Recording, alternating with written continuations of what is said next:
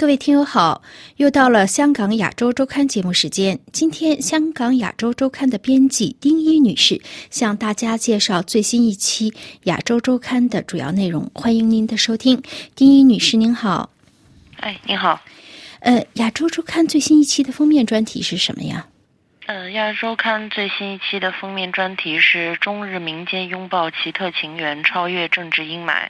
中日民间近年深度交流飙升，每年数以百万人次互访。东京导演竹内亮与南京妻子赵平合作的纪录片系列《我住在这里的理由》，追访中日人民在彼此国家发展的独特过程，拍摄短片两百多集，点击次数突破六亿次。其中包括日本研究生在北京学相声，中国女画家在日本开爆笑画像馆，日本模特在上海当中医，来自沈阳的关林成为日本电视台主播等等有趣内容，超越官方的政治阴霾，拥抱汉字与儒家文化圈的奇特情缘。日本导演竹内亮坚持拍摄两百多集纪录片，那么支持他完成的动力是什么呢？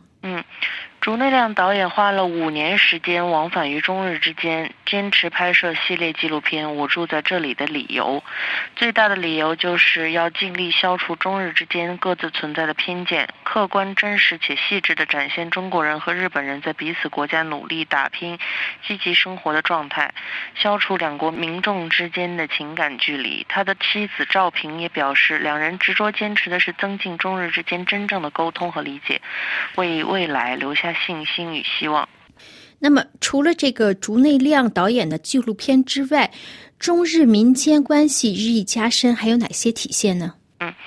中国实行的改革开放政策令中日民间交流在过去数十年中实现井喷式的发展，两国互派留学生的数量持续增长，不少中国留学生毕业之后也选择留在日本，为日本经济社会发展和中日间各领域的交流做出贡献。此外，中日民间交流也体现在图书文化方面，两国文化以汉字为纽带，具有同源性，互相翻译图书的历史源远流长。中日民间交流对两国关系发展又有哪些意义呢？中日民间交流加深，体现出两国民间相互吸引的引力日益加强，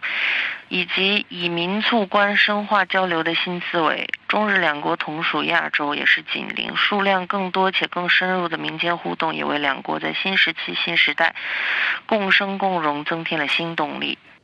除了这个封面专题之外呢，本期亚洲周刊还有哪些其他重要内容吗？本期亚洲周刊还报道，伊朗核弹之父遭到暗杀，以色列和美国被疑为幕后黑手，传出使用遥控机枪以及人脸识别技术，但是存在不同版本的阴谋论，成为罗生门，影响美伊限核谈判。好的，谢谢丁女士您的介绍，各位听友。以上节目向大家介绍了今年最新一期《香港亚洲周刊》的封面专题和其他的重要内容。本次节目由艾娃主持，感谢阿丽丝的技术制作。下星期日的《香港亚洲周刊》节目时间，我们再会。